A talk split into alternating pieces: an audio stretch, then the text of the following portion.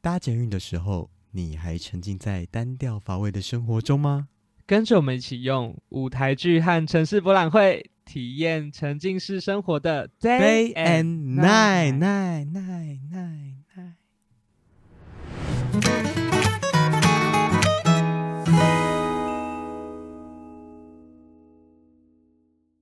大家好，欢迎收听搭捷运的时候，我是 Danny Huang。我是 Fred。听到今天的片头呢，大概就知道我们今天是要聊一些轻松的东西了。对啊，因为我们觉得上半年其实还蛮多连假的，然后就是有时候真的会觉得啊，廉价这么多天，然后我到底要干嘛？不可能一直去看电影或者一直在下午茶店做吧？对，所以我们就想说，我们可以推荐一些，就是我觉得现在的人比较。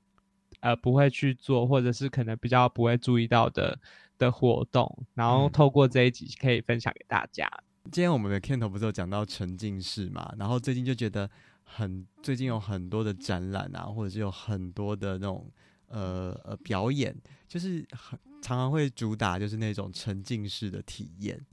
然后所以就是觉得，哎，沉浸式体验好像最近是非常夯的。对，因为其实像我我自己看展览的情。情境，我觉得静态的展能够就是，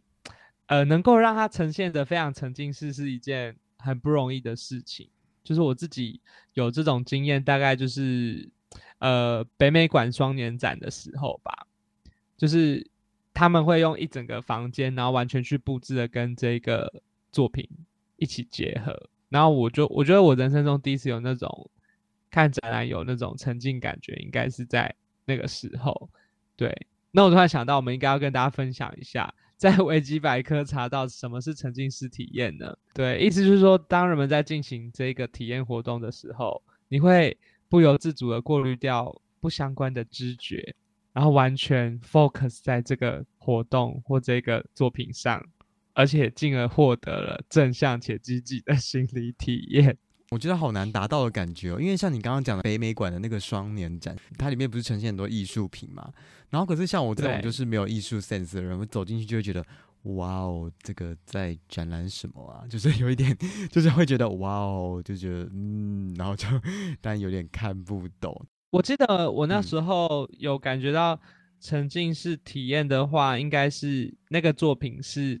那个摄影师去拍了，呃。重庆的就是各种生活的影像，然后在一个很暗很暗的房间里播放，然后周围又放了一些跟重庆有关的照片，嗯，所以就是当下你会感觉到那种城市的的嘈杂，跟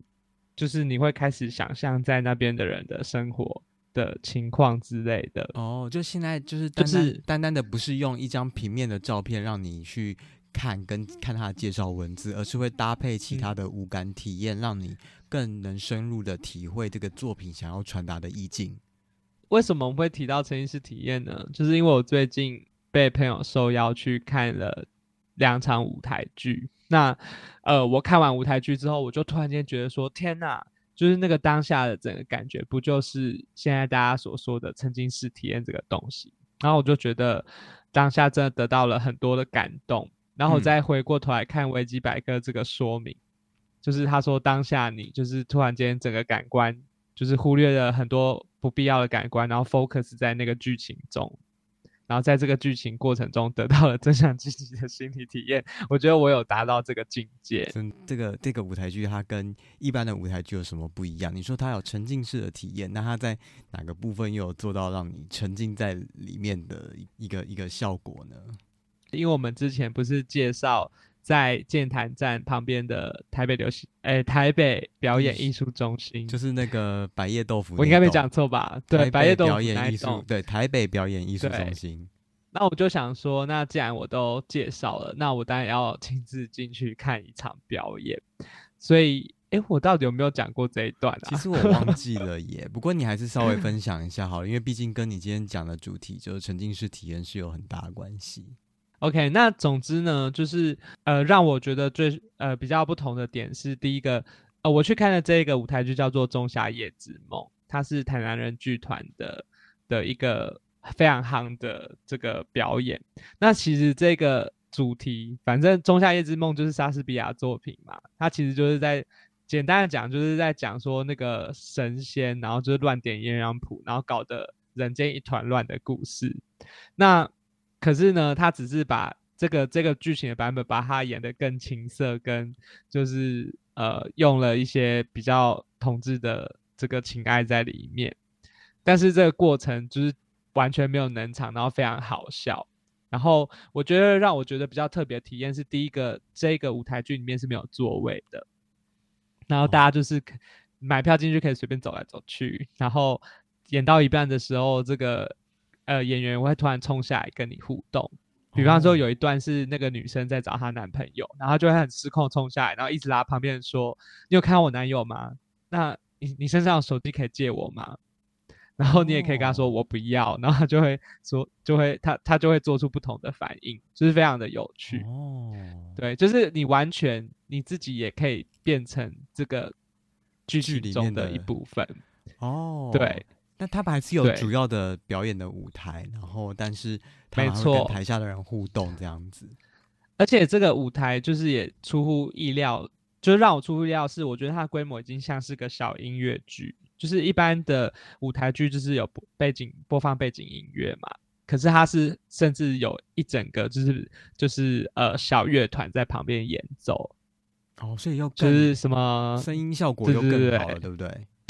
真的，而且就是他们，我觉得舞台剧跟一般我们在看电影电视不同的点是，第一个是它它很呃，因为灯光。一样跟电影一样，灯光很暗，所以全部人是 focus 在这个人身上。可是这个人他当下，他不管是讲话、唱歌，他的表情反应是很多变的。比方说，我我我觉得印象深刻的是，比如说快乐，他们这一段很嗨，他们就会唱的那个歌的感觉，就让你觉得是很快乐。可是他悲伤的时候，他甚至那个悲伤的，就是他他唱的那个。过程还有一种哽咽跟让你觉得很心疼的感觉，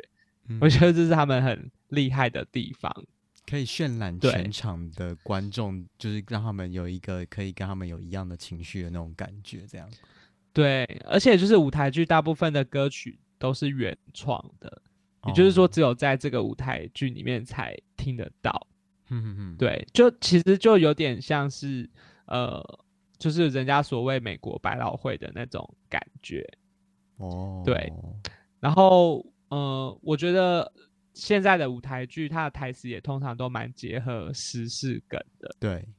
就是所以就是你会一直觉得很好笑，然后你不会觉得，我原本想说天哪，我要在那个场地站三个小时，好像蛮累的，嗯，可是就是你不知不觉的，就是。就是会默默的把它看完这样子，因为很像就是你你投入在里面这样子，所以你就会很专注的在这个他们的表演当中。真的，而且我觉得我是一个很感性的人，我就是会随着这个剧情，就是就是呃有就是不一样的感受。但是当然，《仲夏夜之梦》这部是比较偏娱乐喜剧。嗯，那前一阵子刚好台南人剧团有被就是百灵果就是。就是凯莉他们访问，然后他其实有讲到很多有关台湾舞台剧的事情。我觉得我我听完之后，我真的觉得蛮，就是我就是因为听完之后，我就觉得我应该要更大力的去推广舞台剧给大家知道这件事。嗯，因为第一个，其实他们演员真的不得不说，真的都很优秀，就是是真的很会演。就是我不知道大家在可能国高中或大学，就是像 Danny 以前也是参加过话剧社。不知道有没有这种上台表演的舞台梦？嗯，还还是多少会有诶，因为其实就算现在去看那种舞台剧，还是会有一种看到他们在台上的那种呃呃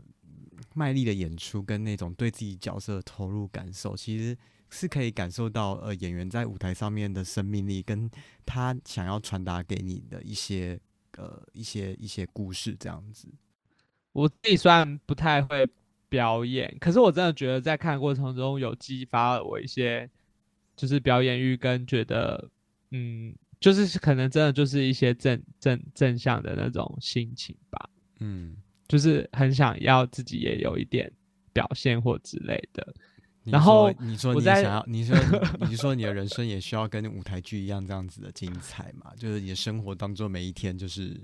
也要像真的，因为我就是觉得，就是对啊，就像舞台剧一样自自在啊，想笑就笑，想哭就哭哎的这种感觉。舞台剧的确会有让人，的确会有那种哎呀，感觉蛮自由的那种感觉，这样。对，但是然后我非常喜欢，但现实生活当中并不会就是你突然怎么样，然后就突然有个乐团在旁边帮你伴奏。那你可以自己的内心小剧场自己自己那个你们双鱼座内心小剧场还不够多吗？我现在的那个小剧场已经是立体环绕音效，然后那个 真的就是已经，但所以你自己那本身就内建了沉浸式的双鱼座内建沉浸式体验的歌这样艺术子的舞台剧，响起，这样笑死没错，我这这我完全可以，这对我来说是笑死！双鱼座的人有没有是都这样子啊？OK，对，，然后就是在访问里面，我其实很喜欢其中一段在讲说，他很希望说，就是哪一天就是看舞台剧就跟看电影一样稀松平常，然后你也可以带个爆米花，甚至在里面喝酒，因为其实《仲夏夜之梦》的整个场舞台场景就是一个 bar 的一个 bar，嗯。然后里面就是一个呃吧台有酒瓶啦什么放在上面，然后他们随时都在喝酒那种感觉。嗯，然后就说，如果哪一天，因为他说台湾其实很烦，就是我们这些场馆就限制很多嘛，场内嗯就诶看表演之前就开始狂说场内禁止饮食啊什么什么啊之类的。可他说，如果大家可以边吃爆米花啊，然后甚至在下台下喝酒一起看这个表演，就是一件很 enjoy 的事情。哎，你这样子讲，我觉得这样这样的概念很棒哎。对，就是变成说，你看，就是嗯，喝酒就会让大家想到是一件娱乐性的东西。嗯然后，其实我觉得舞台剧在台湾人心里，就是很少人会把它当做是娱乐的的选项吧。嗯，就是你看舞台剧，你就会想说，哦，那是一件比较正式的事吗？好像真的比较少人会去想要看舞台剧啊，因为大部分人好像就是会听演唱会啊，去看电影，这都是很稀松平常。嗯可是舞台剧真的好像比较没有这么的，就是通俗吧。对，所以我觉得这就是《仲夏夜之梦》它的一个特点，就是它其实把舞台剧搞得很就是通俗跟稀松平常，然后让你觉得是这是一个娱乐效果十足的的表演。嗯，对，而且像你讲的，如果他又是在融入，就是呃，等于说把观众也变成这部戏的角色的一部分的话，那其实每个人好像都可以，就是都可以有这种参与这个表演演出的感觉，而且也许对，看着他们这样子自在的展表演自己，然后也许呃你在你在这个你在这个参与的过程当中，也可以更放松的去跟呃演员也许有一些互动的机会。对，但不过我觉得现实一点的考量就是舞台剧的票价，就是当然还是不能跟电影比啦。对可能啊电影看一场大概两三百，但舞台剧最便宜也大概嗯八百块左右吧。嗯，就跟看演唱会好像差不多哦。对对对，嗯嗯如果一般的票价可能就要到一千多块左右。嗯，对，但我是觉得，如果你真的付得起这个钱，我真的非常推荐从来没有去看过舞台剧的人，你真的要去体验一次，因为我觉得它跟演唱会一样，是属于那种看一次就上瘾的。所以你现在看过一次之后，你也会想要再期待每一次的不同的剧了。真的，因为嗯，那就是他在专访没有提到说，其实现在舞台剧的大部分的剧团收入可能都需要靠政府补助。那其实政府一旦你拿政府补助，就会有很多的限制嘛。可是如果我们想要看更多，就是很很奔放啦，或者是更精彩的议题，嗯呃，或者是主题，那也许他们就是很需要是可以，呃，有更充足的其实最主要就是还是要观众的支持啦。没错，对啊，所以我在这边呢，顺便跟大家讲呢，就是《仲夏夜之梦》这个表演团体呢，就是在六月十七号到七月二号，在公馆的水源剧场，每天都还有表演，然后非常欢迎大家可以去看看。就是我们完全没有业配，就是我们只是真心的推荐。这样听你讲，我也好想要去沉浸式体验一下哦、好啊，那就是真六月十七号到七月二号。好，那我要来赶快看。水源剧场就在台大那个水源市场那边，对不对？没错，而且我必须强调，就是就是这一个剧团也是少数，就是俊男美女团。你说台南就是真的都长超好看，然后身材又好，我真的是有吓到。好，我马上去报名，我马上去买票。那因为毕竟他就 是跟性比较有关系的，又会有裸露，然后又性感，哇还可以跟他互动，还会在台下闯来闯去。好，我觉得你其实前面都可以剪掉，你就直接讲后面这一段，我们大家都可以去了。好死，好啊，所以就是可以支持一下，就是台湾这个舞台剧的这个就是演出，那尤其是又有沉浸式的体验，真的让人很想要去尝试一下。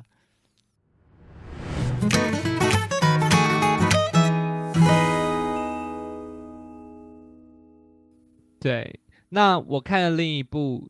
舞台剧呢，是蹦恰恰主演的，啊，好，谢谢。就是哦，没有 然后叫做嗯，对，历经卡拉 OK 的最后一页。丽晶然后是因为丽晶，丽晶那个丽晶吗？哎，对，反正就是那个，简单讲，这个剧情就是彭恰恰在里面呢演一个呃卡拉 OK 店的妈妈桑吧。然后呢，等他他把这件男扮，他是他所以他是扮妈妈桑哦。没错，他就是男扮女哦装，哦，没错。那他在他的剧情故事场景是说呢，这个他在里面叫做磊 king，好、就是沥青，翻成国语就是沥青，对。嗯然后这个沥青姐呢，她是从那个云岭就是上来到基隆打拼的一个女性，然嗯后因为他就是后来就是离婚之后呢，他就自己一个人在港边就是撑起了这个卡拉 OK 这间店，嗯然后他其实也有点谈到过去基隆的历史的脉络，就是在呃可能民国时初呃比较早期的时候，呃就是港口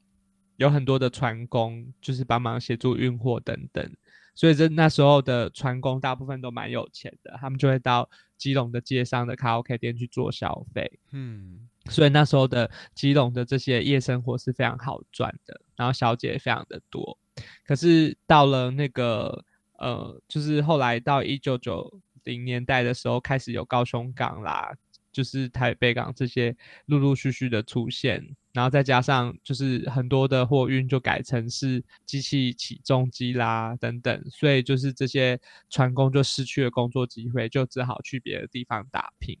所以他就是把这个历史的脉络变成一个就是舞台剧的故事。我非常喜欢这种这个剧情的设计，就是因为我觉得卡拉 OK 店就是一个既充满欢乐又悲伤的空间，就是来这边的就是要花钱买快乐嘛。可是嗯在这边工作的小姐，可能各自有一些一些悲伤的过去，嗯嗯嗯所以我就觉得它是一个呃很五味杂陈的混杂，所以我觉得这个舞台剧跟《仲夏夜之梦》比，它有更多的嗯、有快乐的一面，可是有很多悲伤的地方。然后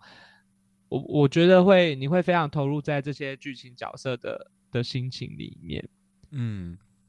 但他他就不是你前面讲的这种沉浸式的体验吗？我觉得也很沉浸式哎、哦，就是另外一种层面的沉浸式，就是说他他用戏剧然后来让你带入这个故事，这样子吗？，对，而且我不得不说，虽然就是彭佳佳演欧巴桑就是一个他不是很会跳舞，他他的演技也不是说非常厉害，可是我觉得他跟那个吴念真一样，是一个很会讲故事的人。嗯然后他在叙述他的故事，故事很像自传这个过程中，你会你会非常投入在这间店里面。我记得我印象深刻是他最后一个的桥段，就是在演说这间店因为那个港口附近的店要拆掉了，就是要嗯征收回去盖新的港口，然后。就是这那些店里的小姐不知道怎么办，怎么去面对她的人生，然后这个沥青欧巴桑就是就是在那边就是安慰他们，然后就是让他们回顾在这间店过去的一些愉快的生的日子，然后他们就一起唱一首歌，就是从那种就原本很悲伤的气氛，然后就是就是渐渐的，就是唱出他们的希望，就是所以反正我当下听这首歌，我就觉得很感动，就是就是看就是听到掉眼泪，因为我就觉得说，就是有时候我们生活就这样遇到一个很大的挫折，嗯然后你也觉得你的你的前景很悲观嘛，就是你也不知道未来在哪里，可是就是就是还是要抱着希望的那种感觉，然后就是从他们歌声中，就是你可以感觉到这个东西。那大概是在我整段剧里面最有沉浸式感觉的的那种氛围吧。我我其实真的是受到那个就是白灵果去访问就是台人剧团之后，就是就是我听到他们的困境，跟我真的觉得这是这是一个很值得在台湾继续发展下去的的的一个产业吧。嗯，所以我真的是听完之后，因为其实我那个历经卡拉 OK 的最后一页，原本台北艺术中心也有也有就是表演，嗯。可是因为就是我也刚好没有买到票，然后我就毅然决然的决定马上买高雄的，哦，所以你这魏武营不是在高雄看的，嗯对，然后而且我就决定带我妈妈去看，所以我其实是专程下去高雄去看这个表演。那一来是因为其实南部票房就是会比较差，然后我就觉得我想要用我的行动去去支持一下，就是南部的票房。嗯，然后的确南部我看的那一场就大概座位就只有一半是满的这样子。嗯对，其实其实还是有差。然后为什么带我妈去看呢？就是因为我妈身边会比较多，就是愿意花钱的朋友。哦，就是毕竟你知道，他们都那种退休人士，就是比较多时间跟闲情去做这件事情。那真的要鼓励一下，真的然后经就是济这艺术产业真的要靠他们了。真的要靠这些退休人士欸，毕竟你们领那么多退休金。讲到重点了，，对，然后然后真的是他们，我妈真的看完之后，她觉得非常的感动，就是就是她觉得嗯，真的超乎她的想象。嗯，然后她就是回去立马打给超多朋友了，然后希望他们可以以后不管看哪一个表演，就是去看舞台剧。嗯而且我不得不说，就是我回去魏武营看表演，其实魏武营的场馆真的是棒到一个不行。哦，真的，就是我觉得跟北流蛮像，就是座位很舒适，然后很新，然后就嗯。是、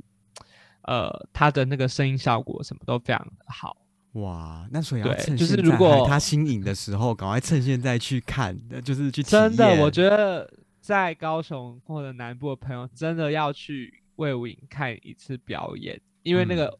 花这么多我们纳税钱去开的这个场馆，它真的非常的厉害，真的要好好的用一下。对，你知道魏武营场馆有一个很有趣的地方是，它它的空间其实长得很像是在在一个大型的洞穴里面，然后哦切成了四个空间，嗯有大有小。可是，在这个蜿蜒的洞穴里面呢，有放的这个走廊有，就是大家可以走来走去的走廊，有放一台钢琴，嗯，三角钢琴，然后就是大家会在那边，就是厉害人就在那边弹钢琴，然后那个声音是可以传很远的。你那时候去有遇到有人在弹吗？有哎、而且很酷的是，就是一个阿贝在那边弹，就是那种爵士钢琴，然后旁边还有一个萨克斯风的，就是跟他一起在那边呼嗯应，就是很酷。好好玩哦，对所以感感觉会又有那种不一样的感受。对啊，你不觉得很难想象，就是高雄竟然这么有文艺气息这样子？刚刚呢有介绍到《历经卡拉 OK 的最后一夜》这部舞台剧，故事背景呢是发生在基隆。最近呢，基隆也刚办完了城市博览会，在下一集的节目当中，我们会跟大家分享我们去参加基隆城市博览会的一些发现以及心得。那这集的节目呢就先到这边，搭捷运的时候我们下一站见，See you next station，拜拜。